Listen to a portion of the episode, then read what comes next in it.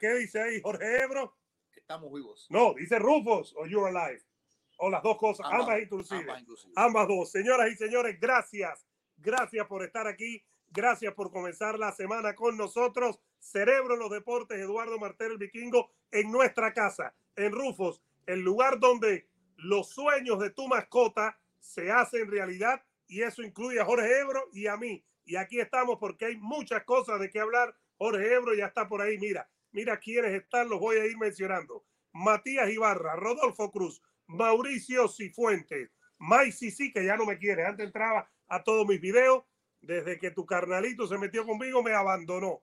Eh, Antonio Hermoso, ese es mi brother desde España. Señoras y señores, programón, denle like al video, suscríbanse. Mira esos ojos que tienes ahí arriba, Ebro.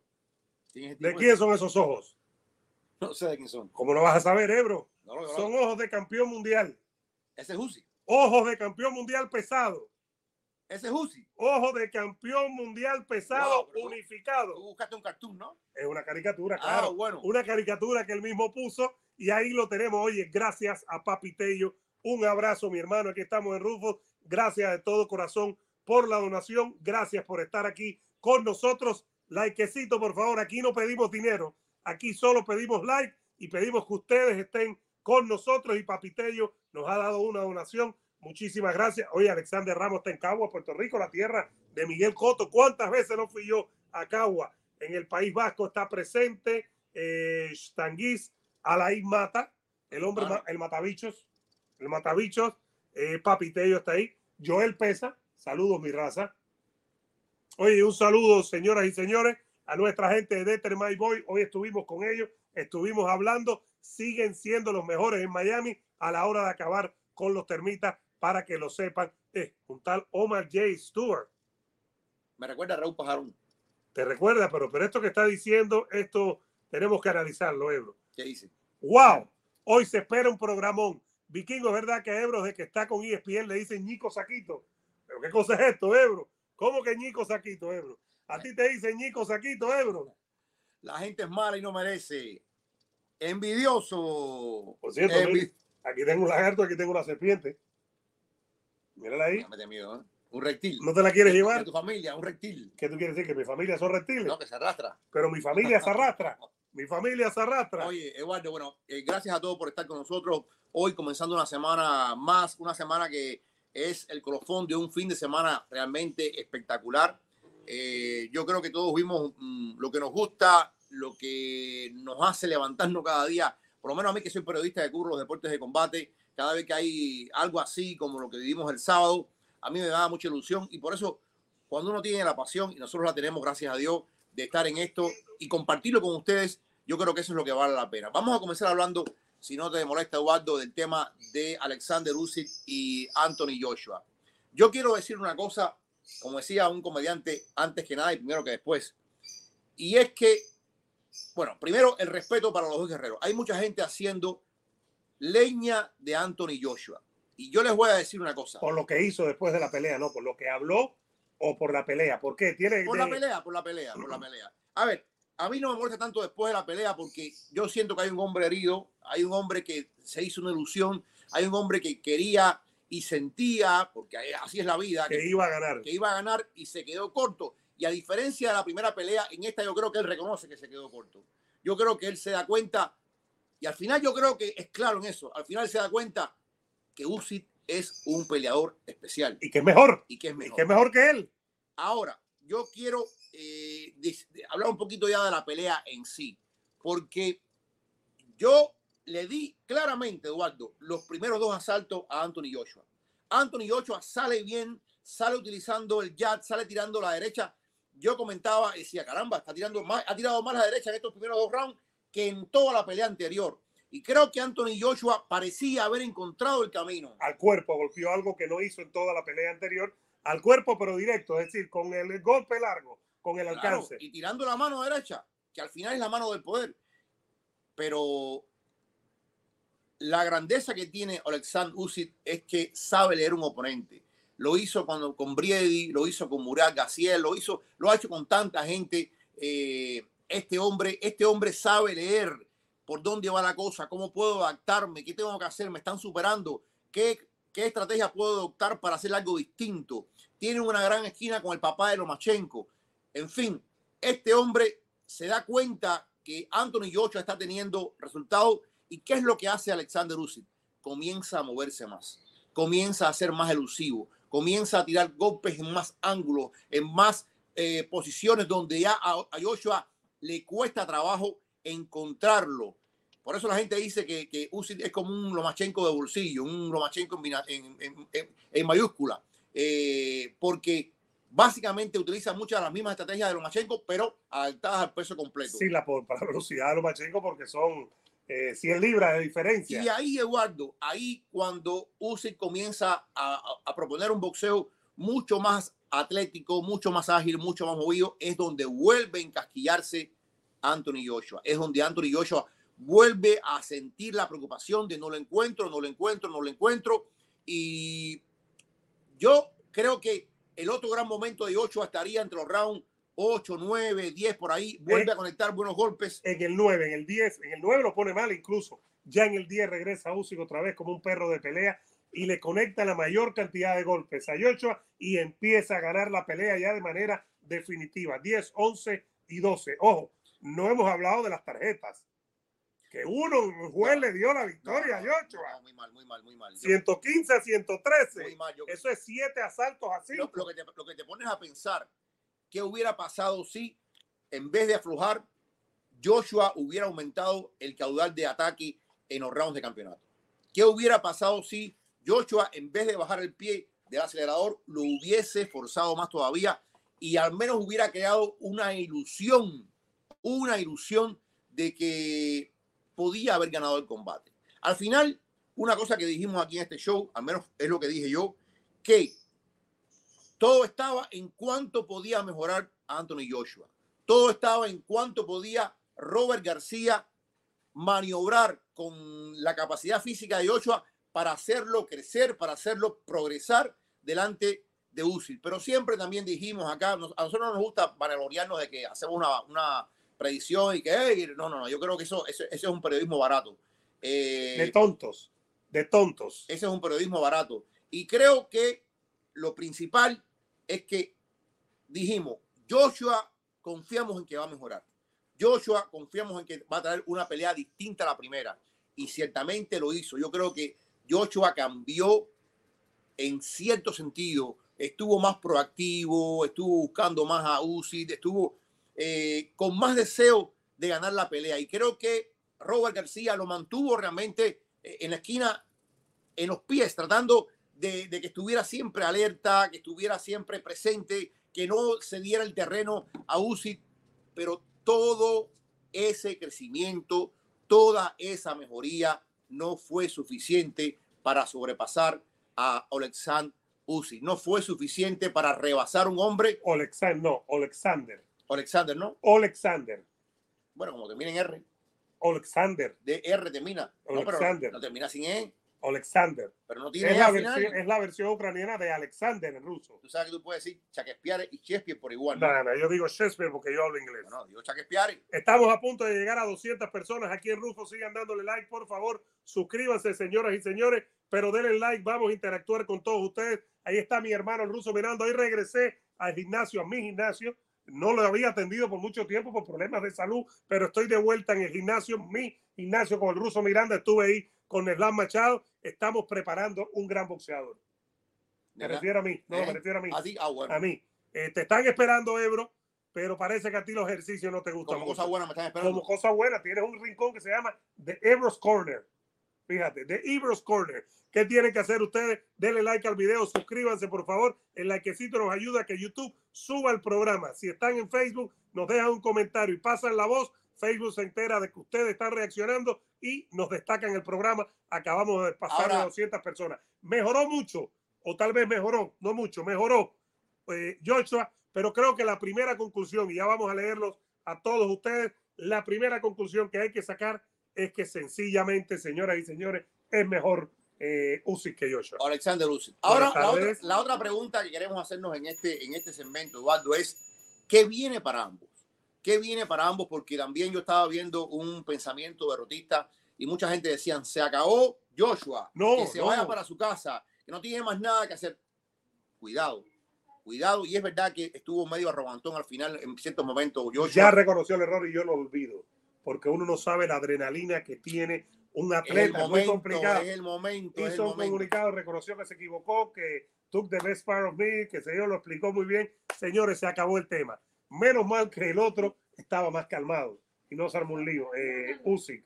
Eh, pero ya, si reconozco, cualquiera se equivoca. Todos nos equivocamos. Yo, yo, yo no tomo mucho, a ver, yo no tomo mucho, por ejemplo, como Teófimo López. Teófimo López dijo ciertas cosas que, que, que lo hacían lucir mal cuando él perdió contra Camboso. Pero yo entiendo también en parte, entiendo en parte el dolor. Yo, yo no critico tanto al boxeador cuando habla acabado el combate, porque sé que la sangre fluye con una fuerza tremenda, sé que el cerebro está nublado, no piensa bien, el oxígeno no llega, tú estás molesto, sobre todo el que pierde, está muy molesto. El día siguiente es donde tiene que él, como tú decías, reconocer. ¿Para qué es lo que viene para ambos? Imagínate, Eduardo, la pelea termina que a las seis y media hora de Miami. Por ahí va yo creo, que, este. yo creo que a las seis y 35 estaba llegando el video de Fury. el video de Fury. Que le ganan los dos a la misma vez. Sí. Y que es una falta, es una vergüenza para Joshua, que Reino Unido perdió los títulos. Le dio un palo, le dio palo a Joshua por la rivalidad que tiene. Pero eso es Fury, eso es Fury está bien. No, no, no hay nada criticable en todo eso. Ojo con esto. Ojo con esto porque este Eddie Hearn ha encontrado el, el modo perfecto. ¿Qué te parece el veto? si él le saca 3.000 videos eso, yo te digo, yo me rindo. Bueno, me eh, rindo, me rindo. Eddie Hearn. Eddie Hearn. Eddie Hearn ha encontrado una meca. Yo siempre digo, en el desierto hay mucha arena, hay mucho petróleo y hay mucho dinero. Ya recordamos que Eddie Hearn hizo una pelea, mega pelea entre Joshua y Andy Ruiz aquí en Arabia Saudita. La pelea de que eso también tenemos que hablarlo, Eduardo, la pelea de Zurdo Ramírez, que ya es oficial para el 5 de noviembre. En Abu Dhabi. Va a ser en los Emiratos. Hay mucha plata. Y evidentemente, ¿cuál es el mensaje principal de Fury? El mensaje principal de Fury es, yo le gano a los dos en cualquier día de la semana, pero por el precio correcto, por el dinero correcto. Si pagaron 40 y 40, con Fury tiene que ser 50 y 50 mínimo. No, no, no, más. Te voy a explicar ¿Tú crees que puede ser más? Te voy a explicar. Tú recuerdas que hace un año hace un año. Era 80 y 80. Era 80 y, eso estaba allá ahí. Pero era con los dos campeones británicos invictos, o bueno, invictos no, con una derrota después de haber recuperado el título de Ochoa. Pero era con los dos campeones británicos, Ebro. Eran los dos campeones británicos. De acuerdo, de acuerdo. Pero una pelea de Fury y Joshua en Arabia Saudita, 60-60. Te lo digo sinceramente. 60 millones cada uno. Base. Y Fury puede decir lo que quiera. Fury no ha ganado nunca Nunca 60 millones como base. Recuerda que esto es como base. Después hay ventas de derechos de televisión, después hay La ropa, todo. Exactamente. Eh, ese, ese, ese, lo que le paga Hugo Boss a Anthony Joshua por tener en ese short blanco las cuatro letras de Boss es una burrada de dinero. Una absoluta burrada de dinero. Y te digo lo siguiente. Una pelea entre Tyson Fury y Anthony Joshua es masiva. Pero una pelea, escucha esto, tú que hablas de campeón y campeón, una pelea de Tyson Fury y Alexander Usyk unificando de forma absoluta e indiscutida el título, el poseedor de las cuatro fajas del peso completo. Es muy masiva. 80 y 80. Pero además, una cosa, trae público, se vende en Estados Unidos, se vende en el Reino Unido, se vende en, en Europa, se vende en Australia es una de las tres mejores peleas posibles que hacer en el boxeo. Está la de, a mí me parece que solo una. Hay tres grandes peleas que me parece a mí que son las más grandes en este momento, sin entrar en locuras de detalle. Crawford Spence, Chocolatico y, Gallo Estrada y Uzi con, con Fury. Para mí son las tres grandes y creo que Uzi con Fury es la segunda pelea boxísticamente hablando más grande que hacer detrás de la de Spence con Crawford. Hagamos un poco de historia hagamos un poco de historia. Y yo sé que las relaciones de, de, Top Rank y Eddie Hearn no siempre han sido las mejores. Sé que eh, ha habido diferencias grandes entre Bogarum y Eddie Hearn.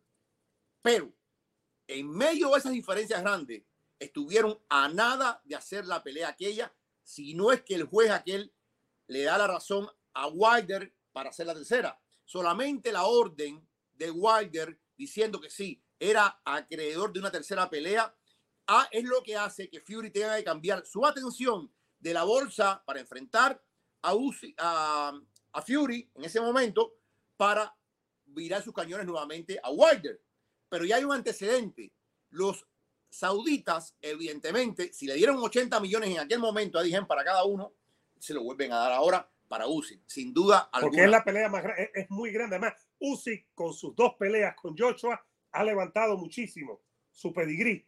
Usyk ya no es una persona, y acabamos de pasar euro de 300 personas en vivo aquí en Rufo, ya le voy a hablar de Urban Brewers, se acabaron los DUI en la calle. Denle like al video, por favor, un likecito, suscríbanse, Ebro está viendo y dice que no hay suficiente like. Puede haber muchos más, ¿no? Puede haber muchos más. Yo estoy muerto, chico. Mira, mira cómo es así, ¿no? Dedito, ¿no? Para arriba. Muerto la Denle like, por favor, al video, todos los que están. A ver si hoy seguimos subiendo, gracias a ustedes en Rufo y aquí con nuestra gente de Urban Brewers, que se acabaron los DUI. lo que digo es que Usyk ha subido mucho su pedigrí. Usyk ahora mismo es eh, uno de los boxeadores más conocidos en todo el mundo y ya Usyk si va contra Fury, que debe ir contra Fury, es la pelea a hacer. Usyk no va como un desconocido, ni como un campeón que tiene un título, no va como Caleb Plant que tenía el título que quería Canelo, va incluso con tres títulos de cuatro. Usyk va como campeón lineal y con un título, el de la WBC, el del Consejo. Pero Usyk, Fury, pero Usyk va con tres, Usyk va con tres, Fury va con uno y el lineal, que es el mejor pesado. Es una mega pelea que debería hacerse antes de pasar Ebro a Vaquero. Ahora no. Eh, Anthony Joshua. No, antes de pasar a UFC después vamos con Vaquero. Ante Anthony Joshua. No teman por él tampoco.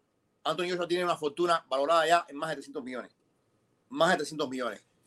Pero Anthony Joshua, evidentemente, por lo que vimos al final del combate, sigue teniendo la pasión, sigue teniendo el deseo. Ya lo dijo Eddie Hearn, va a regresar en, en diciembre. Va a regresar en diciembre, va a seguir siendo un jugador importante en la división completa. Ustedes no saben la vida todavía. Joshua es muy joven, muy joven eh, yo creo que tiene por dar. Ustedes imaginan una pelea, caramba, la pelea de, de, Anthony Wilder y Robert Elenius. Ustedes van a ver cómo la gente va a ver el regreso de Wilder, porque Wilder es un boxeador que la gente le gusta ver. Si hay un pay-per-view de Ruiz y Luis Ortiz, si hay un pay-per-view de Wilder y Robert Elenius, ustedes imaginan, si hay un pay-per-view que llenó, llenó un estadio en la Arena O2 entre Chisora y Fury, brother.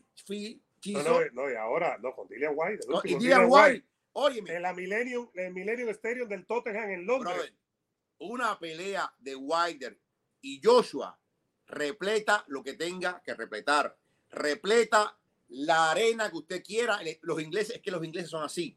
Los ingleses son muy pasionales con el boxeo. Ellos inventaron el boxeo moderno. Moderno, claro. Ellos, ellos, esa gente yo recuerdo una vez que hablando de Hernán Machado, que Hernán Machado cuando peleaba con NTK me decía, tú no tienes idea cómo resuena el piso. Cuando están peleando, en Inglaterra. En Inglaterra. Entonces, una pelea, hay tantas combinaciones para incluso este Yocho derrotado. Porque el tema es el siguiente. El tema es el siguiente. Es verdad que Usyk ganó bien las dos peleas. Sobre todo la primera. La segunda creo que la gana. Pero Yo creo que la gana bien también, Ebro. A ver, pero no, no con tanta amplitud como la primera no tan clara, sí muy clara pero, la primera. Pero no es que, que Uzi pasó por encima no, no, no, de Ocho y lo humilló y le dio una paliza. No, no, no. Estuvo pareja. Hasta el octavo asalto había argumentos para que estuviera 4 a 4. Hasta el octavo asalto, por cierto, un abrazo a mi hermano Fontaine Loyola en California. Ebro, me quiere mucho en California. Me quiere más en California que en, que en Florida, yo creo. Aprovecha y dale. ¿Dónde me piensa que...? Vete para Sacramento. Al norte, al norte. Sí, para Sacramento, pegado a Seattle por allá. No, no el sur, que hay calorcito en Los Ángeles.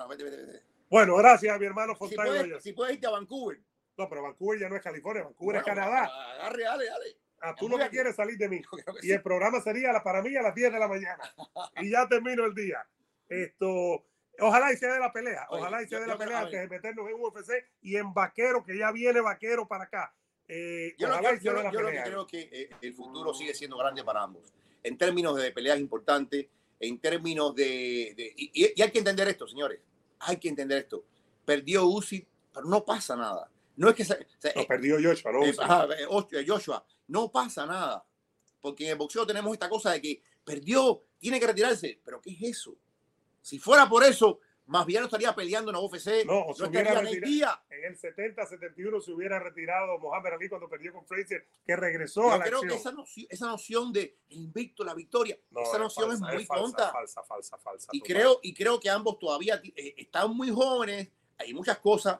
Al final de todo, al final de todo, uno tiene que sentir también por, por Alexander Usyk. Tiene que sentir también por él, por todo lo que pasó, por todo e, esa, esa frase de que todos los días se levantaba con el fusil en la mano y decía, Señor, permíteme que no me maten y que yo no mate a nadie. Nadie, nadie tiene ni idea, salvo aquellos que han tenido, me imagino que muchos lo pueden haber tenido, eh, un tour por, por, Afganistán o por Irak y qué sé yo, vivir en un territorio de conflicto, vivir bajo eh, las bombas enemigas, eso no tiene comparación. La, experiencia vital te cambia por completo, aunque estés trabajando en la cocina de, conflicto. Sí, como quiera, estás en guerra. Estás en guerra y, el momento que él está en Kiev, Kiev está a punto de ser tomada en ese momento. Se pensaba que iba a ser tomada y fue bombardeada. Por cierto, Ebro. Saludos a Arielito Báez desde Metri, desde Florida. Ese es mi hermano de Ferex. Un abrazo, lo queremos mucho. Ya nos vamos a meter en tema vaquero. Mira, Ebro, tu prima. Tu prima, Ebro. ¿Cómo se llama ella? Carlota. Si le pongo el día. Muerde. Charlo. Muerde. Carlota, miren, muéstralo aquí para enseñarle la cara. Miren. Todo eso es el Rufo, señoras y señores, 4101 Pal Avenue. Pasen por aquí, vengan por aquí, que es nuestra casa, orgulloso patrocinador del Vikingo y Ebro Podcast. Desde el primer día, Rufos es parte de la familia y por eso aquí venimos, aquí compartimos y aquí hacemos nuestros programas. Mira cómo sacó para salir en cámara. ¿Qué tipo de tortuga es esta? Sucata. Sucata. ¿Cuánto dura esta tortuga? Más que tú que yo. Más que tú que yo. pero, oye, pero tú tienes años. Tu papá tiene muchos años. Déjame decir. Se me muere. ¿Cuánto cuesta esta tortuguita? 148. 148 euros. Y para los escolares, escolares a mitad de precio. Ebro, ¿por qué tú lo vienes y te compras tres tortuguitas y te las llevas? Mira, no, Ebro se la quiere robar. Vengan para acá, para Rufo, señoras y señores. Ebro, ¿qué tal si leemos unos mensajes antes de meternos en UFC y Vaquero? Hoy es un programa total aquí en Rufos Pet Club en Hialeah 4101. Esos ojos inmensos que ven ahí son los de la caricatura de Usyk, un tremendo campeón que hay que quitarse el sombrero y que creo que ya llegó su confirmación. Más adelante hablamos de eso. Un likecito, por favor, pero algunos mensajes, Ebro, que la gente está encendida. Dice, bueno, los vamos a leer todo y después opinamos. Crisalit dice que Yocho debe tomarse un tiempo para recuperarse anímicamente. Leandro Pino dice, en mi criterio, el peor enemigo de Joshua es el mismo. Eh, Alfonso dice, ¿qué les pareció la pelea de Callum Smith? Seguimos por aquí. Dice Milton, por cierto, Loma estaba apoyando. Loma y Crisco estaban ahí también. Eh, los Loma, Loma, hay una parte que Lomachenko, eso es bonito. Lomachenko va y le dice eh, a oye, peleaste como un campeón. Y Joshua le dice, ¿y de, qué me sirvió si No gané, si no gané. Todavía estaba molesto y después reconoció. Mari dice, Ebro Vikingo, ¿qué porcentaje le dan a Uzi contra Fury? Después hablamos de eso. Fury sale de favorito, pero no, no se puede nunca subestimar a este ucraniano. Eh, mira lo que dice el jeque, que esa tortuga es raza betica. Ya quisiera. ¿Quién? esa tortuga moralmente es superior al Beto. No me digas eso. Esa tortuga tiene una dignidad que ya quisiera el Beto. No me digas eso. Para empezar, esa tortuga no es una felona. Papi Tello, qué sorpresa más grande, una victoria de Triple G sobre Canelo o por nocaut o la victoria de Leo Guegua. Ya vamos a meternos en UFC. ya vamos a meternos en UFC, pero por favor unos mensajitos. Eh, dice Adrián Hugo, el vikingo con Mbappé, traición al madridismo, porque estoy con la tortuga. La tortuga. Desde Argentina, Sebastián, ese es mi brother, me está esperando con una vaca allá en la Argentina. Eh, dice TV12, este es de Tom Brady. Eh, dice, ¿existe algo más feo en este mundo que el vikingo Martel? ¿Qué tú crees, bro? Eh, puede ser que haya algo más feo que tú en el mundo, pero estás ahí. Estás ahí. Dice Diego, vikingo compra comida de caballo para él, ya que parece uno con esos dientes grandes. No solo eso, me dicen burro también por varios argumentos, varios atributos que tengo, que los voy a enseñar, Dieguito. Pero estoy diciendo que me dicen burrito, burrito, y tengo comida también. Tranquilo que, eh, oye, yo creo que este, no sé por qué me sale, este es Deter My Boy, Silvio Benítez, que siguen siendo los mejores en este pueblo. ¿Será que regresa Silvio con nosotros? Dios quiera. ¿Será que viene para acá, Silvio? Yo, quiero que sí, yo creo que sí. Viene para acá. Dice, ¿qué vaticino tiene para Luis Ortiz? De eso vamos a estar hablando también, porque es en menos de dos semanas para Silvito. Eh, más por aquí. Dice si vamos a la pelea de Luis Ortiz, no, porque es un feriado. Yo ya estoy con los Dolphins, yo, pero sí por ese que vamos a ir en diciembre al UFC 282. Ya nos estamos preparando, ¿no? Sí, Dios mediante, eh, estamos haciendo planes para ir, eh, sobre todo si confirman la pelea de, de, John John. Ustedes imaginan ¿Quién no quiere estar en el regreso de John John? De verdad que sí. Dice Diego que lo maté. Diego, tranquilo, sé feliz, sean felices, pues pásenla bien. Dice Fred Zombie, Ebro, contrólalo. ¿Quién tiene que controlar? No sabemos. Bueno, nos toca hablar Jorge Ebro de UFC. Ya vamos a meternos en vaquero. Sigan dándole like al video y suscribiéndose. Estamos en Rufo, donde los sueños de tu mascota se hacen realidad. Pero hay que hablar de UFC, hay que hablar del que está tirado de abajo de Ahí está. Ahí está. Ahí está, señoras y señores. Déjame decirte, yo no pude ver la pelea al principio completa, pero cuando veo el final, Eduardo, y veo a Camaro tirado en el octágono, encima de la lona, eh, la voz mía se perdió en la voz de reacción de una cantidad de gente que de pronto no podía creer lo mismo que estaba viendo yo. Eh, yo creo que aquí fuimos bastante correctos. No dijimos que iba a ganar León. Vamos a decirla. No dijimos que iba a ganar León, pero dijimos que León era un rival muy digno y un rival que para mí le traía un enigma más grande que el resto de los que había enfrentado, más que más Vidal, más que Colby Covington. Advertimos el tema de la, de la supuesta de la grandeza, pero advertimos el, el, el tema de, del, del, momento de confort en el que se encontraba. viniendo para acá, viniendo para acá una persona, no voy a decir su nombre, eh, me dijo, es que le pasó lo, lo mismo que Canelo. ¿Qué? Sí, me dijo. Se canelizó, se Usman. Y yo digo, ¿por qué? Pero te lo dijo alguien de Los Ángeles. Eh, no, no, te puedo decir, no te puedo decir.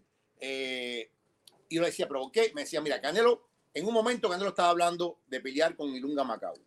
Estaba peleando incluso de, eh, hablando incluso de pelear contra Alexander Usyk. Canelo se va a jugar golf y se va a jugar golf con las pijamas estas que se pone y todo el cuento este. Kamaru Osman se va a filmar la película de Black Panther, la segunda parte que viene ahora. Eh, Kamaru Osman se pone a modelar ropa y de pronto se convierte en esta figura de pecho descubierto que anda vestido de, de, rosado, con gafas estrafalarias, con zapatos estos. Un personaje, una, una celebridad, un celebrity. Déjame decirte una cosa, porque así como yo digo que hay que respetar a Usyk y a, Fury y a, Joshua, hay que respetar también a Kamaru y a Leon Edwards. Vamos a asumir, vamos a asumir que Kamaru francamente, no hizo el mejor campamento. Vamos a asumir que Camaro no dedicó el tiempo porque estaba en otras cosas. Eh, vamos a otra cosa interesante. Camaro estuvo muy involucrado en el campamento de su hermano, Mohamed Usman. Que se coronó campeón de, Ultimate Fighter, peso pesado, ¿no? De Contender Series. De contender. Y esto también, esto también lleva mucho tiempo. Esto es mano, tú quieres que le vaya bien, tú estás en su esquina, tú estás ayudando a su entrenamiento, esto también te roba tiempo. No hagamos leña porque hay mucha gente hoy dándole con el paro a Kamaru Osman. Yo creo que Kamaru Osman lo que le ha dado a las artes marciales mixtas, lo que ha hecho es realmente espectacular. Por supuesto, hay mucha gente que se alegra de que ya, por el momento, no se puede hablar en la misma conversación de San Pierre y de Kamaru, porque había mucha gente ya poniendo a Kamaru por encima de San Pierre. San Pierre, San Pierre perdió dos veces. Sí, eh, cantidad de defensa que tiene. No, perdió dos veces y las dos derrotas las vengó. Las vengó. Contra Matt Serra y contra, ¿cómo se llama? El que fue el primer gran campeón eh, Welter. El que tuvo un accidente, Ebro, que era muy cercano a. Mencióneme ahí, mencióneme ahí la leyenda. Eh, de, ¿Qué peso Welter? Estadounidense de Ohio, Ebro. Carajo. Pues, tú dices, eh, ¿Cómo se llama? Díganmelo ahí, por favor, antes de ir a buscarlo. Por favor. Bueno, el tema es el siguiente. Camaru se descuida. Matthews, gracias a la que Matthews, que tuvo un accidente y no ha aparecido más, eh, tuvo el accidente ese que un tren le chocó el carro, no ha aparecido más. Eh, ¿Verdad que sí no había pensado en eso? No, no, no ha aparecido más. Y era muy cercano los ¿Habrá quedado, ¿Habrá quedado con secuela? Eh, puede ser, no ha aparecido más, no ha aparecido más. El tema es el siguiente, el tema es que Camaru se descuida, yo creo que se descuida. La gente dice, no, porque, porque aquí hay de todo. Hay gente criticando a Camaru, pero hay gente diciendo que eso fue un golpe de casualidad de León Edwards, que es un golpe fortuito. Yo digo, es como decir que el golpe de Juan Manuel Márquez contra Paquiao fue fortuito. ¿Tú no crees que Juan Manuel Márquez practicó ese volado mil veces en el gimnasio? Se lo dijo Nacho Beristain a Eric, eh, al terrible Morales, en el programa de ellos, Un Round Más. Yo lo veo mucho para aprender ebro. Yo preferiría estar allí que aquí, pero me toca estar aquí. No, yo preferiría estar en otro lado con un amigo mío que sabe mucho y no aquí, pero bueno, hay un contrato, desgraciadamente. ¿Está en el este, en el centro o en el oeste? ahora está en el centro. Está en el centro. Está en, Las Vegas ahora. Antes Las Vegas es el oeste, Las Vegas sí. Todavía sigue, sigue, sigue, siendo tres horas. Sigue siendo el oeste. Bueno, el tema es se lo dijo, se lo dijo, perdón, Nacho Bristal le dijo, ese golpe en este gimnasio, en su gimnasio, eh, Romanza, en la Ciudad de México, le dijo, aquí mismo lo practicamos infinidad de veces. La patada se practica como Chito Vera. Chito Vera corre un riesgo que pierde tres asaltos básicamente, pero la patada la está practicando y que bajara. Señores, el deporte de combate es así, a diferencia, Ebro, del béisbol. Tú haces 10 carreras en el béisbol, tu rival en el octavo o el noveno tiene que hacer 10 para empatarte, 11 para ganarte. Fútbol americano tiene 3 touchdowns, 21 puntos arriba, tú tienes que hacer el cuarto quarter 21 puntos, si no, no ganas. En el básquet estás perdiendo con 20 por 20, con dos minutos, tienes que anotar 20 sin que te anoten para tener chance de ganar el partido. En deportes de combate no es así. En deportes de combate tú puedes estar perdiendo, das un golpe y ganaste, y es muy válido, y hay que reconocérselo a Leon Edwards, hay que quitarse el sombrero con Leon Edwards. Yo, yo, eh, hay otra gente que se alegra de la derrota de Camaro. Yo digo, ¿por qué hay que alegrarse? Hay que alegrarse de lo que nos da el deporte de combate. Hay que alegrarse de la emoción que vivimos, pero no hay que alegrarse porque, o sea, Camaro ha sido hijo ejemplar, campeón ejemplar. Eh, o sea, Camaro no tiene por dónde ver algo negativo. Ah, que tal vez subestimó a León, eso es normal. No es correcto, pero cuando tú estás ganando y ganando y ganando y ganando, en algún momento algo te va a pasar. El, el área de confort, lo que le pasó a Canelo, creo que es la mejor comparación que has hecho en la vida de este programa. No, me lo dijo otra persona, no, no que sea un... ¿Pero quién fue? ¿De, del oeste? sí, sí, pero no puedo decir nombre. Eh, básicamente, Canelo, eh, em, eh, hay cosas que sí son parecidas. Canelo está hablando de Macau, está hablando de UCI. Imagínate Canelo hablando de UCI. Acabamos de pasar de 400 personas aquí en Rufo. Gracias, señoras y señores. Ya viene el tema vaquero con todos ustedes. Denle like al video, sigan suscribiéndose, pero empecemos con los deditos para arriba. Gracias. Voy a advertir algo cada vez que estemos celebrando y que llegue más gente y que seamos una comunidad inmensa, lo voy a decir en este programa porque ustedes se lo merecen como nosotros. Cuando, cuando Camaru está hablando, y, tú estabas conmigo en una conferencia de prensa, Camaru nada más que hablaba de Canelo. De Canelo, y Canelo, y Canelo. Y Canelo, y Canelo, y, y, Camaru empieza a hablar de, de Prochaska, empieza a hablar de Prochaska y Prochaska y Prochaska. Y yo digo, es como el horizonte. Si tú estás viendo el fondo del horizonte, no estás viendo lo que está delante de ti. De alguna forma, estar pensando en tu cabeza en una posibilidad futura de algo que puede o no puede ocurrir, te impide ver el problema que tienes delante de ti. Y lo mismo que le pasa a Canelo. Canelo está hablando ya de cosas superiores y no ve a, a, no lo ve bien, porque ya está pensando en ganar títulos en esta división, en esta división. Y Camaro está pensando en ir, que eso lo discutimos acá, no solamente a la de arriba, sino a la de otra más arriba. de, pronto, de pronto también empieza a hablar de John John. De pronto, si tú buscas las últimas declaraciones de él en la semana, también habla de John John, como diciendo, me, gustaría probar. Y ustedes no saben, cuando yo camino 200 libras, yo en mi vida real camino 200 libras. O sea, ya su mente estaba en otra cosa. Y, lo sonaron, lo sonaron, lo bajaron de la nube. A, ver, yo creo que eh, gana el primer round. Eh, cuando yo te voy a decir una cosa, cuando yo vi que León llegó a Camaru y lo llevó con el paso ese de, de judo. El de judo de, ah, de, de, traspié, de traspié. Él pone la pierna y con el cuerpo lo empuja y cae. El traspié, eso lo hacía mucho, lo hace mucho y Valentina lo hace mucho también. Claro, y Ronda Rousey lo hacía también. Eh, cuando yo vi a, a Kamaru por primera vez, porque te digo una cosa, yo sí creo que Colby derriba a Kamaru, pero fue así, fue, un, fue o sea, los jueces no se lo dieron, porque se levantó un momento. No hubo dominio. No hubo pero sí lo, sí, lo, sí, lo, tumbó, pero bueno, no, no, no, hubo dominio después de tumbarlo. De... Esto sí fue un takedown en toda la línea. Esto sí fue un takedown completo, completo, completo. Ya por ahí tú dices, caramba, como un hombre que no es un grappler, que es bueno, pero no es excelso, va a derribar a este luchador excelso. Ya por ahí hay un punto. Pero lo cierto es que Camaru hace el ajuste y Camaru empieza a comandar la pelea con relativa facilidad. Y Camaru es el que entonces derriba a León, pero no le hace daño a León. Y Camaru es el hombre que va llevando la iniciativa y va llevando. Date cuenta, si no me equivoco, si no me equivoco, la patada llega a. Había pasado cuánto. no, no, ya, ya faltaba menos de un minuto, fue el, el, el Eran 4, 4 4-0-4 a 56 segundos de que se acabara la pelea y la ganara eh, Camaro Usman. La patada vino unos segundos, pero muy rápido porque inmediatamente hizo así el, el, referee Es decir, ni siquiera fue atacarlo. Ya desde que le dio la patada estaba bloqueado. Y oficial, el tiempo oficial fue 4.04. Faltaban 56 segundos. Ahora, fíjate, fíjate lo, que son los deportes de combate. Si ustedes revisan bien la pelea de Nate Díaz contra Leon Edwards, si Nate Díaz hubiera contado con 15 segundos más, 15 segundos más, tal vez, tal vez no lo queda, tal, vez, tal, vez. Pero ya estaba muy mal, Leon muy mal. Nate Díaz también dijo, acuérdate que tenía la cara muy rota, ¿te acuerdas que todo roto de los golpes y no se dio cuenta necesariamente que lo tenía mal? Pero lo primero que hay que hacer es reconocer el triunfo de, de Leon, Edwards. Ahora. Y todo su camino. Él ha sido víctima de, de bullying, de, de, burlas, de todo. Y ahí ha aguantado. Ebro, él lo sacaron de los rankings, tú lo mencionaste el viernes, creo que fue. No, y fíjate que al final, al final, me ven ahora, al final lo que grita es, me ven ahora, you see me now, you see me now es porque él dice. No, no fue así, no fue así. ¿Cómo decía? Can you see me now, Ebro? Ajá, can you see me now. Can you see me now, Ebro? Básicamente es lo mismo. Cuando es, cambiaste, ok. Eh, mira, Shakespeare. Eh, ¿Tiene problema con el inglés? El tema es el siguiente. El tema, ¿por qué dice eso? Porque la gente no lo veía.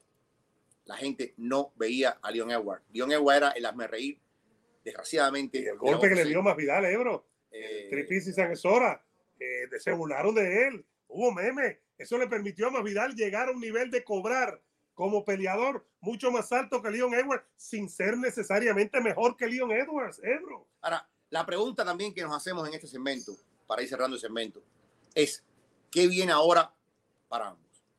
Eh, todo va a depender, Eduardo, todo va a depender de la salud de Kamaru Osman. Hay rumores, yo no tengo eso confirmado, de que Kamaru Osman pudiera estar varios meses fuera. Primero va a estar un tiempo fuera por el tema de, obligatorio del, del, del A veces te ponen tres o seis meses, que eso no quiere decir que esté seis meses. Después vas a ver un médico, haces prueba y ya. Pero en el caso de Camaru, tiene, él tiene un problema crónico de, eh, en la rodilla. Eso es una cosa que me, que me, que me dijo a mí Gilbert Bond en una entrevista. Me dijo, tú no tienes idea, cuando Camaru termina una pelea, lo adolorido que él sale. Él tiene el cuerpo bastante desgastado de las batallas que ha tenido siempre. Bastante roto, literalmente. Bastante roto, Y él requiere de un tiempo largo de recuperación entre pelea y pelea. Bueno, a veces hay peleas que la gana sin mucho problema y no tanto. Pero cuando la pelea es, por ejemplo, cuando la pelea contra Colby Covington, que es complicada, él requiere de tiempo, de tiempo, de tiempo para volver al, al ring. Fíjate que él peleó con Colby en noviembre y estamos ahora en, agosto. Son ocho meses, nueve meses. Nueve meses. nueve meses, nueve meses. vamos a ver qué es lo que pasa. Yo no sé si quita. Ese es básicamente a mí lo que me están diciendo es que va a estar nueve meses fuera. Es lo que me están diciendo. Eso significa que el UFC, y ya vamos a meternos en vaquero, sigan dándole like, por favor.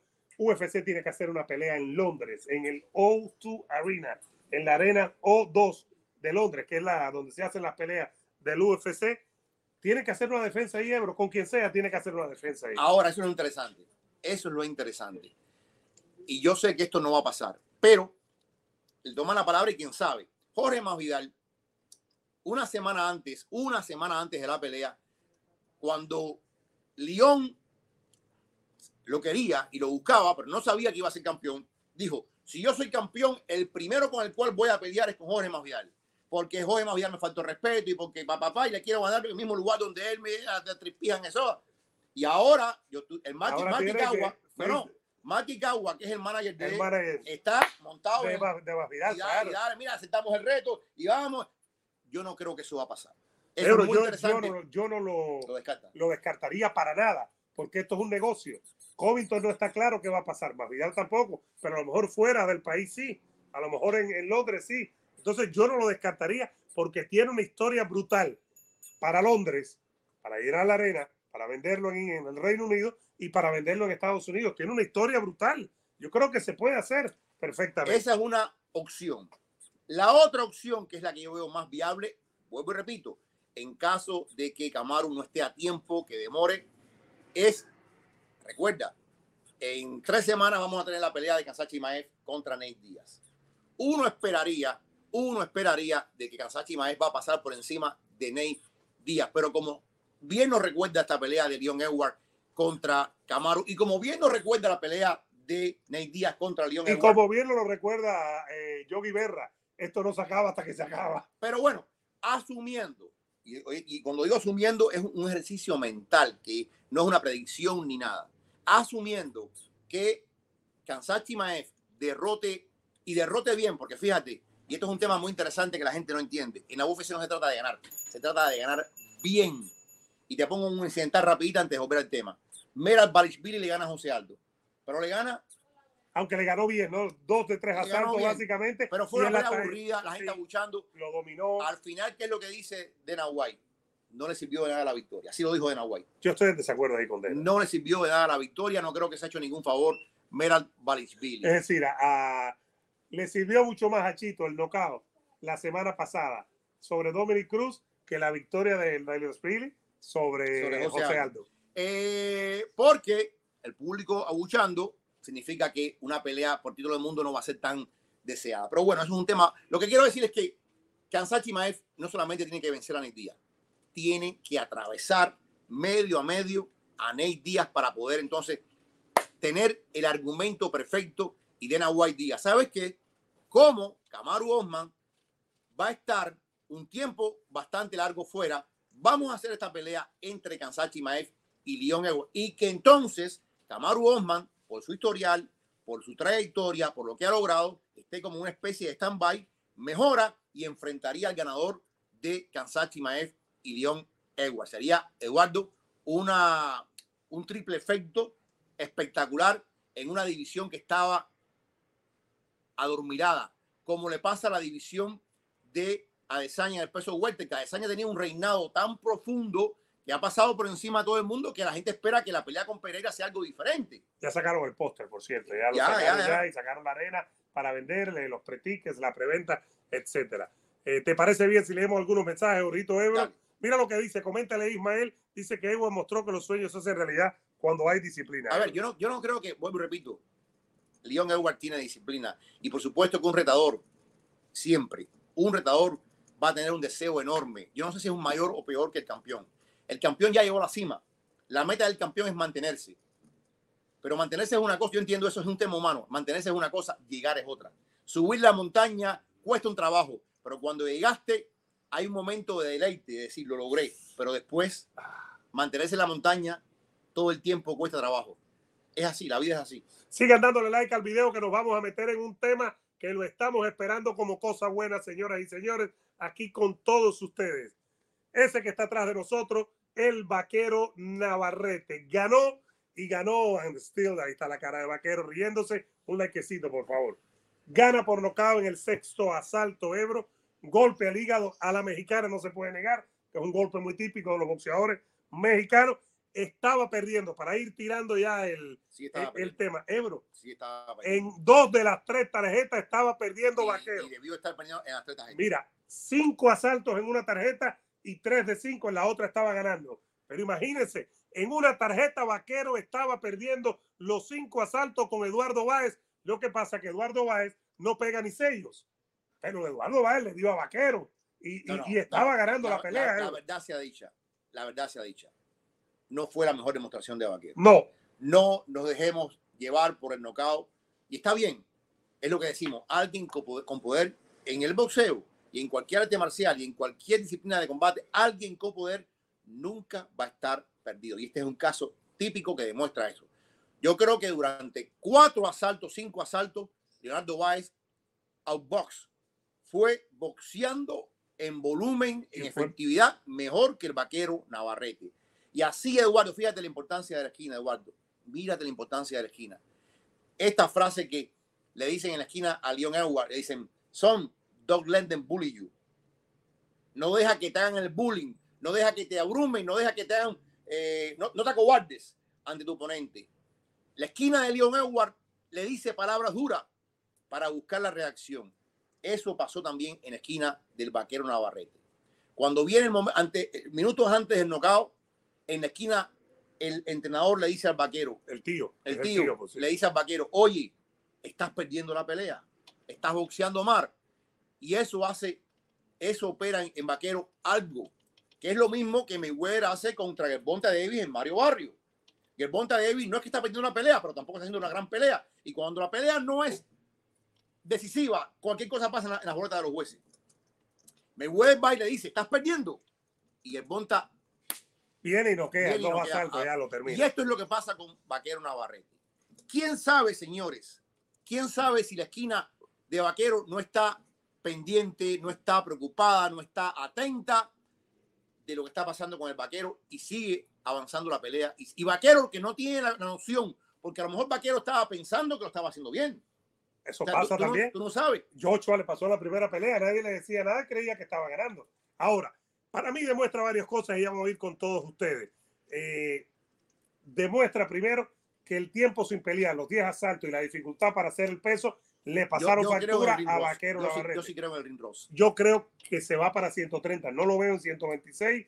Y si hay alguna posibilidad, eh, si hay un momento en 126 con un gran peleador que es Robey y Ramírez, que lo puede tomar Robey si quiere ganarle a Vaquero, este es el mejor momento. No estoy diciendo que le gane hoy a Vaquero, pero sí estoy diciendo que ahora lo puede coger porque ahora mismo Vaquero tiene dificultad para hacer el peso, aunque a lo mejor más pegado, sin tanto tiempo sin pelear, no sube tanto de peso y baja mejor. Pero creo que Robesi, si va a pelear con Vaquero, no debe esperar. Y Robesi parece que va a pelear en octubre eh, en la cartelera de, de Lomachenko. Pero creo que debería tomarlo ahora. Creo que Vaquero tiene que subir a 130. No vi a Sanfer por ningún lado, no sé si tú lo viste. ya, no, está, ¿no? Es decir, no, es que es la primera pelea de un contrato nuevo. Con Thor Blanc solo, con Thor Blanc, es decir, ya se quitó el del medio eso, por pasa mucho. Por eso pusieron aquella foto de, de, la gente de Sanford, Fernando Beltrán con Munguía, como diciendo, este sí es leal. y Sanford tenía otro boxeador ahí, no recuerdo ahora, otro mexicano, porque Sanford es el promotor más grande que hay en México, eso no se puede negar. Pero Vaquero se ha convertido en una de las grandes figuras de Top Rank. Está el público mexicano, está ESPN. 130 me parece a mí que es el movimiento que tiene que hacer Vaquero. Hay, hay, una cosa, yo estaba viendo las entrevistas después de la pelea y, y él lo reconoce. Dice que este campamento fue brutal para él el recorte de peso fue que, le, drenó el cuerpo, lo, lo, le sacó las energías. Y por ahí, por ahí pueden uno entender que él no estaba pendiente de cómo estaba la pelea, porque cuando uno hace un recorte así tan, tan, tan vejante, tan humillante, tan duro contigo mismo, pues a veces el cerebro no está, eh, la, falta de comida, la falta de proteína, la falta de, de, glóbulos rojos, en fin, hay hay una cantidad de reacciones cuando uno recorta peso que te afecta. Y yo creo que vimos lo mi, mi opinión, creo que vimos lo último de Vaquero en ciento. que Vaquero, Vaquero empieza a pelear siendo un niño, siendo un niño y el cuerpo de Vaquero va a seguir creciendo. Muy alto muy para alto. pluma, demasiado alto. Pasó 122, ahora está pasando. Yo lo vi de Macrado en 122, ahora lo vimos para mí con problemas en 126. Yo creo que tiene que subir. Yo creo que esa pelea de Robéis Ramírez y Vaquero no se va a dar. Ahora, ojo con esto y esto nos estamos aventurando algo que puede pasar. Y es que si Vaquero sube a 130, evidentemente hay una faja que queda vacante. Entonces la pelea de Robéis y Ramírez eh, en octubre tal vez sea eliminatoria. Tal vez, eh, porque habría un título eh, y vamos a ver cómo se mueven los hilos. Y todos sabemos que Torran tiene un poder muy fuerte delante de los cuatro organismos que dan la faja. Esto crea un compás de espera muy interesante, pero yo estoy convencido hoy de que vimos lo último de Vaquero Navarrete en 130. Ahora, en 130 hay una pelea Ebro que a mí me gusta mucho. Como también me gusta que vamos a llegar aquí Rufo, vamos a llegar gracias a ustedes a 500 personas en vivo. ¿Cómo nos ayudan ustedes a este programa del Vikingo y, Ebro y el Ebro Podcast? Likes, por favor. Denle like al video y suscríbanse, pero empiecen con un like. Así nosotros encendemos aquí Rufo y seguimos haciendo el programa con ustedes. Por el likecito es más que necesario. Por favor, denle like, like por favor, likecito. Ebro. Ay, Dios mío. Antes de seguir con Vaquero. ¿Cómo se llama ese conejo? Es una coneja, es hembra. Es coneja. ¿Eh? Una conejita. ¿Tiene nombre? ¿Cómo se llama? Alicia. Una, ¿cómo, es? una, una bunny. Una bunny, bunny, en inglés bunny. Bunny. Bunny. De la, de la mansión, de la mansión Playboy. Mira qué lindo. Aquí en Rufo, señoras y señores, el lugar donde los sueños de tu mascota se hacen realidad. Yo hablando del vaquero y llegó Bonnie, no es Bad Bunny, ¿no? No, eh, la, no coneja, es Bad la coneja María. La coneja María que es blanquita, mira qué linda. Es conejita, ¿eh? No, no, no, no. ¿Eh? Ahí está Ebro, Dios mío. No se dejen dar un beso por Ebro. Vengan para Rufo, señoras y señores. Ebro, la pelea a hacer para mí, quiero ver qué piensa nuestra gente. La pelea a hacer para mí es en este momento Vaquero y Oscar Valdés en 130 libras. Porque los mexicanos no tienen problema en pelear entre ellos, como los paisanos de Ebro, que lloran mucho, que no peleamos entre nosotros, que esto, que lo otro. Oscar Valdés y Vaquero Navarrete Ebro pueden pelear entre ellos, hay mucho dinero para los dos. Te voy a dar un dato, yo estaba hablando con un promotor, eh, tú sabes que en los años 70 en este país había un promedio de 10.000 boxeadores con licencia. 10.000, Eduardo, boxeadores con licencia. Americanos. Hoy hay 3.000. Uno se pregunta, ¿por qué la invasión de boxeadores rusos o de las antiguas repúblicas soviéticas? ¿Por qué la invasión eh, creciente de mexicanos? Eh, Eduardo, lo que ha llegado de boxeadores cubanos a los Estados Unidos, el sábado pelearon dos muchachos jóvenes y ya pronto vienen más. Eh, va a llegar el momento en que los cubanos van a pelear, y eso ya, ya están preparando una pelea entre cubanos muy buena que viene por el camino. Eh, por cierto, felicidades a Peró que ganó. Ganó. Piensen en esto, de 10.000 boxeadores, y esto es una cifra oficial que tiene la gente de PBC, de 10.000 boxeadores estadounidenses, hoy hay 3.000 porque como decía... Es un 70% eh, menos, un 70% como, como menos. decía este gran comentarista de boxeo, eh, de, que está retirado el viejito, eh, de HBO, ¿te acuerdas? Ah, sí. Que preguntaban, ¿dónde está el, que se fajó con, con Mayweather? Diga, recuerden que fue, fue, jugador de fútbol americano. Bueno, ese, díganos cómo se... el, comentarista de HBO. Él dijo una cosa, él dijo, ¿dónde están gran, los grandes boxeadores americanos heavyweight? Están jugando en la NFL están jugando en la NFL, eh, están en la NBA, están, están en otro lado. Evidentemente, eh, el, público, el, público afroamericano está en otras cosas y ese vacío lo han ido llenando los boxeadores latinos, los boxeadores de Europa Oriental. De Europa del Este, exacto. Eh, así que es un tema interesante este que lo, que estamos viendo ahora en el boxeo. Lederman, no, Lederman era el que, que, hacía, las tarjetas, no. Eh, ¿cómo se llamaba? El comentarista de HBO, señor, un viejito, que se fajó con Mayweather. Que Mayweather le dijo algo, le dijo, no, te, hubiera pateado el trasero a ti. En mi juventud te hubiera pateado. Te hubiera pateado el trasero. ¿Cómo se llamaba, señora Isidro? Ahora, Ebro, eso es una pelea factible. Esa es una pelea que no se le puede coger miedo. Yo creo, puede ser eliminatoria, puede ser si se va a Chacura 135. Es una pelea que para mí tiene mucho sentido. Porque, eso, Ebro, yo recuerdo hace años cuando empezaba PBC, ¿Cuál fue la primera pelea que levanta PBC? Estoy haciendo memoria. ¿Cuál fue la pelea, Ebro? La de Leo Santa Cruz con Andrés Mar en la primera en Los Ángeles, que llenó la arena y se vio en televisión abierta. Era en Fox, si no me equivoco, en televisión abierta. Y cada uno ganó un millón de dólares en aquel momento, que era una locura, hace varios años. Hicieron la segunda, las dos la ganó Leo Santa Cruz y eran dos mexicanos y llenaron la arena. Yo creo que Vaquero tiene que ir con Oscar Verde. Gracias, Javier, gracias. Larry Merchant. Larry Merchant. Larry Merchant, eh, eh, nunca se me olvida eso. ¿Dónde? el mismo, era una pelea de Clisco, de los Clisco. Y entonces aquí le pregunta, oye, ¿por qué no vemos? Eh, ya se había retirado Lennox Lewis. En ese momento no había un campeón americano, no lo había. Estaban los dos Cliscos dominando ampliamente. Y le preguntaron, ¿por qué no vemos un campeón americano? Y dijo, está jugando en la NFL. No quieren pelear los boxeadores afroamericanos. claro, es, algo muy simplista, pero al final es muy real. De 10.000 que estaban eh, listos para pelear y las comisiones contaban con ellos, hoy solamente hay 3.000 estadounidenses registrados para bucear y yo sospecho que de esos 3.000 estadounidenses, al menos 1.000 son méxico-americanos, que son ciudadanos americanos. Claro, son estadounidenses. Pero, lo vemos en la cartelera. Lo vemos en la cartelera. Eh, Omar Figueroa que peleó. Omar Figueroa que, eh, lastimosamente llegó al final de Omar Figueroa Perdió con Letinet aquí en Miami.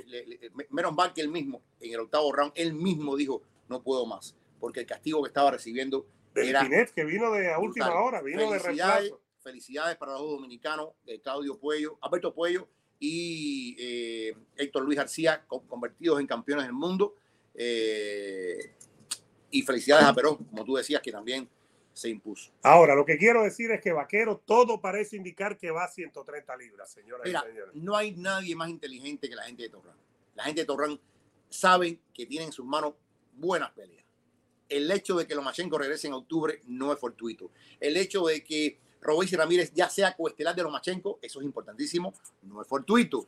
El hecho de que haya reconocido esto públicamente del recorte de peso, yo creo que va a subir. Y cuando suba, hay opciones importantes. Yo no sé, puede ser que sea Oscar Valdés, que también regresa en octubre. Ojo con esto, también regresa en octubre con Ceniza Estrada, que firmó el contrato. Y eh, yo, yo creo que ellos van a terminar el año tanteando cosas, tanteando cosas. Yo no creo que haya una pelea mega, mega para Torran, pero creo que ellos van a, fijar cosas con Lomachenko, van a fijar cosas con Robéis y Ramírez, van a fijar cosas con Oscar Valdés, que por supuesto quieren que, que, que renazca con una victoria. Y van a ver qué es lo que pasa con Tyson Fury y Alexander Usyk. En algún momento dijimos, la pelea a hacer es Crawford, que a mí ya me preocupa. A mí me dijeron, acuérdate lo que yo siempre te dije, si para Labor Day, que viene ya Eduardo, si para Labor Day no hay menos de dos semanas, bueno, dos semanas exacto, el lunes. Sí, cuatro. me lo dijo una gente de PBC, Eduardo. Lunes 5, perdón, el 4 es la pelea de. Y básicamente, y recuerdo una cosa, PBC no hace los anuncios de grandes peleas en días entre semana. Ellos esperan una gran cartelera y ahí te llevan a los boxeadores. Claro. Anunciamos oficialmente esto y esto. Me dijeron, si ese día de King Kong Ortiz no anuncian oficialmente la pelea de Spence y Crawford, preocúpate. Pero yo creo, así como tú dices que esta es la pelea a hacer, yo creo que ahora con el triunfo de Uzi, la pelea también a hacer, no hay ninguna justificación, es la de Fury contra Uzi, porque sería también unificada sería para demostrar quién es el mejor pesado de esta generación. Ahí está la cosa. Usyk no puede decir que es el mejor, pienso yo. Usyk no puede decir que es el mejor pesado de su generación si no le gana a Fury. Y Fury, no puede decir que es el mejor pesado de su generación si no le gana a Usyk. Tienen que pelear entre ellos. Lo mismo en peso welter. Spence y Crawford no pueden decir que son el mejor welter de su generación si no pelean entre ellos. Es una decisión. Es la verdad, por ejemplo. Gallo Estrada y, Chocolatito van a la tercera y puede ser tan apretada como la, la primera y como la segunda. El que gane va a decir, yo fui el mejor y tiene toda la razón. Esa es una realidad. ¿Qué te parece unos mensajes? Fernando Lee dice, Crawford ya es otro que aburre. Bueno, ok. Fred Zombie, si Robesi ya lo están acomodando para que pelee por título. Lolo Blundo dice, gracias por el programa Every Vikingo. Dice Fred Zombie, lo más seguro por el vacante que deje Vaquero tiene mucho sentido. Santiago dice, Chimaef asesina legalmente sobre octavo día. ¿Tú crees eso? Eh? eh? Eduardo, es una posibilidad. Es una posibilidad porque... Brutal, sí, feo. Sí, sí. Son momentos muy distintos. Sabemos que, yo, a ver, lo que hablamos de Camaru pensando en otras cosas, Canelo pensando en otras cosas, Ney Díaz está pensando en otras cosas, Eduardo. Ney Díaz constantemente habla de sus planes futuros, de lo que quiere hacer, que ya odia a la UFC, que no quiere estar aquí cuánto de eso puede permear el pensamiento de Nate Díaz. Y la preparación, y la preparación, y la mente. yo creo que hay, hay elementos que te dan, pero bueno, es Nate Díaz, es impredecible. ¿Quién sabe? Nate Díaz tiene poder como lo demostró contra Leon Edwards. Y yo no creo que, por ejemplo, que Nate Díaz tiene los argumentos de, Gilbert Burns. Yo creo que Gilbert Burns es superior a Nate Díaz. O sea, me cuesta trabajo entender que Nate Díaz pueda montar una resistencia duradera. Más bien le estaba dando una pela a Nate Díaz. Una pela. En cuatro asaltos la pararon, es verdad. Dice Manuel Ebro, viste que Dana White dijo lo que pasó con Pablo Costa de USA usada a las 6 de la mañana. es cierto. Eh, se quejó Pablo Costa y Dana White dijo que más nunca eso iba a pasar. Yo creo que se le fuera más usada. A las 6 de la mañana. Oye, dice Alain Mata que mañana pasa por el café. A ver si es verdad. A ver si es verdad que la última vez pasó cuando ya habíamos empezado y se fue. Alain, pasó un poquito antes, por favor. Yo llego a las 12 porque yo soy el que trabajo en este programa. Ebro llega un poquito antes de la una, de la una. Pero yo llego a las 12 y almuerzo en el Real Café. Eh, dice Eddie Vikingo, regresa el gordito que tienes al lado, Gas Encina, a Miguel Sebrero. Ahora tú te pareces a Gas Encina, ¿qué cosa es esto? Seguimos por aquí. Eh, dice Miguel Orebro, ya le dieron su bolsa a Vivol de la pelea versus Canelo. Sí, creo que se la dieron ya. De una manera u otra. Al menos no, no, han gritado. Ajá. por cierto, recuerden eso y eso lo podemos hablar también mañana. Con, por, cierto, mañana Dios mediante. Vamos este martes Pilati, Bernardo Pilati va a estar con nosotros en el programa, el Vikingo Ebro Podcast. Así que denle like al video, suscríbase, active la campana para que no se pierdan el programa. Pilati, que es amigo de la casa, para que lo tengamos claro, va a estar con nosotros. Eh, dice que todavía te ves con maquillaje del sábado. no, maquillaje aquí. A ver, eh, dice por aquí Víctor, ganó Carlos Smith, mismo boxeador grande, hidratado y buen boxeador que enfrentó a Canelo. sí, ganó por pero yo no Él era 168, caballero, y se quedó con Canelo por el billete. Ahora está ligero pesado. Está en 175. Dice por aquí el Black Mamba, David Benavides sigue invicto. ¿Cómo podemos decir que Canelo barrido con la 168? No, barrió con los campeones. Barrió con los campeones. Y fue es campeón unificado. Eso es un hecho. Dice Manuel, Ebro Camaro, muy buen wrestler, pero le falta jiu-jitsu. Yo no creo. Estaba ganando la pelea, le dieron una patada. No era por falta de jiu-jitsu. Pero a ver, a ver, ¿cuántas veces? Camaro tiró como tres veces a, a León. León lo tiró una vez, pero Camaro lo tiró como tres veces. Segundo, tercero y cuarto lo llevó a la zona varias veces y le dio. No es que, no es que estuviera León paseando, no, para nada. Dice el jeque, Ebro, te vieron en el casino jugando póker con el felón Colby. ¿Cómo que Colby? Oye, tú sabes que hay muchas cosas que son fake, eh, pero la reacción de Colby, hermano. Colby estaba también parece que estaba en un bar, en un casino, qué sé yo. Y Colby estaba, estaba con sus amigos ahí y de pronto ponen el momento de... De nocar la boca abierta. Y tú ves la reacción de Colby que es real, real de, de sorpresa, de sorpresa, sorpresa, sorpresa. Fíjate, él se queda así, mira. Increíble. Dice Hueso Seco, Ebro, ¿dónde está Gustavito? Lo vendieron ya. Se fueron, tener una casa aquí lo en. Lo vendieron, brother, lo vendieron. ¿Qué cosa? Tú viniste a buscarlo. Una, una José, ¿dónde está José? Vamos a ponerlo aquí, aquí, aquí, que hay un montón de Ebro. Ahí, ahí está. José Cruz, Ebro, ¿cuánto ganó Robert García? Bueno, eh, generalmente el 25% de la bolsa va para el management y el entrenador. Eh, y ahí se la, se la reparten. Yo creo que de una bolsa de 40 millones, ¿cuánto es el 25% de una bolsa de 40 millones? Eh, el 10% es 4, el 20 es 8 eh, eh, el 10-2, eh, unos 10 millones. Suponte que, ¿cuánto es el 10% para, para Anthony Joshua? Para, para, para Robert García. Yo no creo que sea, que sea tanto de, como, como 10 millones, pero supongo que, que Robert García se haya ido con 2 millones, 3 millones de, de esa pelea. Caramba, vale la pena. Sin duda alguna, se fue con mucho dinero. Rapidito, dice... Aparte, yo no sé, es un tema interesante. quedó conforme Joshua con Robert García, le gustó. Yo creo que Robert García hizo lo que pudo en las circunstancias. Dice por aquí Manuel que sí, que si Aldo es hora de que se retire. Eduardo, hay gente diciendo que Aldo tal vez le hizo daño a la altura de Salt Lake City. Como a, como a, como a Rojo, y, a mí Pablo Costa, ¿eh? Pablo Costa. Eh, yo creo que no. A ver, yo creo que viene el evento en Río de Janeiro en enero. ¿Quién no quiere ver a José Aldo? Si se va a retirar, que se retire delante de su, donde nació, donde se hizo peleador. ¿Tú te imaginas una pelea de Aldo con un veterano como Dominic Cruz o un veterano como Frank en, en Brasil. Yo creo que sería la pelea perfecta para decir adiós a una absoluta leyenda. Dice Orlando, ¿cuál es el cinturón Ebro Vikingo de boxeo más? Bueno, el más. Yo creo que, a ver, la franquicia más vieja es la MB, pero la más respetada creo que es el Consejo. O el más deseado. O el más deseado. El de Sulaimán, el de Mauricio, señores. La primera que comenzó fue la MB, la más vieja, pero. Eh, dice Fernando que cómo permitiste que se llevaran a Gustavito. mira que dije que no, pero. Eh, dice Víctor que le gusta mi gorra. Este sábado terminamos ya la pretemporada, el día 11 de septiembre comenzamos la temporada, ahí voy a estar. Afortunadamente vamos a estar. Dice Vicio, si Pereira no queda de saña, ¿qué será a los nigerianos? que hacemos en eso. Bueno, ahí está el gano de todas maneras, ¿no? de, los africanos me refiero, está el gano. pero, pero eso, eso, no, eso no significa nada. Eh, no significa absolutamente nada, ni es despectivo para una cosa ni para la otra. Dice el jeque que sí es cierto que el Beto va a estar aquí en el jueves en el podcast del Vikingo y Ebro. Si el jueves está aquí, yo me voy. ¿No? Sencillamente como eso. ¿No? Ebro, pero qué cosa es esto. Dice Arturo que a Yocho le falta corazón. No le faltó corazón. No le faltó corazón. Le faltó boxeo. Dice Eddie, ya llegó la hija de Ebro atrás vendiendo, enriqueciendo al papá. Ven acá, mi niña, ven acá. Ven acá, ven acá, ven acá. Ebro, Ebro va a presentar a su hija. Ponte aquí. Tan viejo me veo, tan viejo me veo que esta niña, que puede ser mi hermana menor. No, no, tu hija, Ebro, tú eres un viejo, eh, tú eres un viejo. Viejo Carlitos, sea. Eh, sí, ya, vamos a decir las cosas como son. mi niña. ¿Qué más? Gracias, mi amor. Venga para Rufo aquí, señoras y señores. Gracias a Nelson por su donación. Aquí está un montón de mensajes. Nelson dice, Usyk dijo con el único que quiere pelear es con Fury. Es verdad. Esa es la pelea a hacer, no hay de otra, Ebro, ¿no? No hay otra, no hay otra. No hay otra, no podemos inventar ni buscar otra cosa. Yo creo que por ahí, sí, yo, ah, para mí, a ver, de los que vienen punteando, Joe Joyce es alguien que merece ya. El de Salas, el de Salas, que va contra Joseph Parker ahora. Le va a ganar fácil, pienso yo. Creo que hay una gran diferencia. Dice Manuel que si crees que León Edwards va a ser un campeón de, poca, de poco tiempo, poca duración. Yo creo que Kansas tiene un chance, a ojo, pero respetemos a León, pero Kansas tiene un chance. Y yo creo que si Camaro regresa bien mentalizado, bien enfocado, Camaro va a ser campeón. Eddie dice, es tu hija, Ebro. Ah, lo ha reconocido, Ebro. Eh, dice Nelson, Ebro, preséntame a tu hija.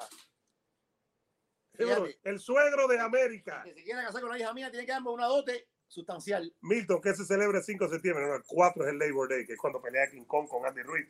Si no lo ha anunciado, lo que estaba diciendo, y el 5, el 5 es Labor Day, y el 4 pelea King Kong con Andy Ortiz. Dice Hueso Seco, León quiere al jornalero de Masvidal, no es tonto. Sabe que no le gana a Chimaev. a ver, hola, ¿qué tal? hola, hola. Siga, siga por ahí la tienda de la niña, ya está ahí. Esto no es, a ver, lo, de León es, es, real. Esto no es León después de la pelea buscándonos. Eh, León viene diciendo esto hace tiempo, mucho antes de ser campeón, Eduardo. Mucho antes de ser campeón. Y por ahí se están agarrando la gente de Masvidal. Dice José, Yocho, desde que sintió la pegada de Ruiz, nunca va por será ser el mismo. Pedro Ramírez, el boxeo de Reynoso está obsoleto. como No, está no, obsoleto? no, no, no. Si tiene al campeón unificado a las 168, No, a Canelo. no, no. Eh, dice Nelson que se casa con tu hija y te da croquetas de por vida. Ah, eso es para pensarlo. ¿Sí? Es para pensarlo. Eh, dice Ebro armen el, mar, el ranking libra por libra, hermano. Del No, no, pero no cabe duda, no cabe duda de que mañana creo que se actualicen ya los rankings de forma oficial. Alexander Volkanovski va a ser número uno igual. Claro, porque se cayó Usman. Creo que las dos niñas, eh, las dos campeonas legendarias, Valentina y Amanda, tienen que estar ahí en el top 5 para mí. No, no, pero Sí, estamos hablando de hombre, de hombre, de hombre. A mí me gusta todo lo de, de hombres y mujeres, ¿no? No, Cuando no, pero- no, cuando ellos sacan el libra por libra, ellos ponen mujeres también. Por favor, son peleadoras también en el UFC. ¿O no creen ustedes que Valentina y que Amanda Nunes deberían estar también? Eh, ¿Qué pasó con el periodista, para, el periodista panameño John Romero? No sé, no lo conozco. ¿Tú lo conoces? John Romero no. No sé, Eric, no sé, no sé, no sé. Vamos a ver si para el miércoles podemos tener a Aurelio. Yo voy a llamar a Aurelio Moreno. Ah, mira, dale. Martes, este martes Pilati viene con nosotros y el miércoles a ver si Aurelio en, en, en Milwaukee. ¿Dónde está Aurelio? Yo no sé si está trabajando. Tengo que ver cómo el horario de No, no, que deje de trabajar, que, que deje de trabajar, que le vamos a dar un pase al Salón de la Fama. Matías, León levantó todos del asiento. ¿Y de Sí, qué manera? Oye, ¿Cuáles son tus croquetas favoritas, Ebro? todas. Yo no, yo, no, yo no discrimino ni hago distinción. David, Ebro, eh, Joshua debería pelear con Wilder. Y Juan viene de pe- Yo Ah, creo que Wilder no lo queda. bueno, Yo creo que Wilder bueno, se lo lleva bueno, al parque. bueno. Gracias a Nelson otra vez por la donación, mi hermano. Gracias. Dice la hegemonía africana en declive próximo a Desaña, con Pereira en noviembre. ¡Ah! Esa es una buena. Ah, mira, díjele que Ebro, si eres mi suegro, yo te encargo el negocio de las cajitas. Prefiero la croqueta, el otro la croqueta. Eh, Santiago dice, Chimaev dominará el mundo. Ya veremos cuando pase. Eddie dice, Vikingo y Ebro fueron alumnos del catedrático Pilati. Son formados por el profesor Pilati. Y de eso estamos orgullosos. Eh, dice José Masvidal se puede convertir en el hombre que más veces pierde una pelea titular. Tú sabes que, tú Pero sabes está cobrando y no tiene problema. Es increíble. Está cobrando y no tiene problema. lo que significa ser un vendedor. Eh, seguimos por aquí. Dice Manuel. Ebro, imagino más bien soñemos que Ney le gana a Kansas y dice, I'm not surprised. Y pide a León. Bueno, entonces ya la UFC no puede darse marcha atrás porque ya lo dijo Dana White. Dana White dijo que el próximo retador, el campeón, va a ser el ganador de esa pelea. Si, gana, si Nate Díaz gana, Creo que lo dejó caer, no lo afirmó. O... casi, casi. Cuando Pero él- creo que lo deja caer pensando que va a ser Claro, claro.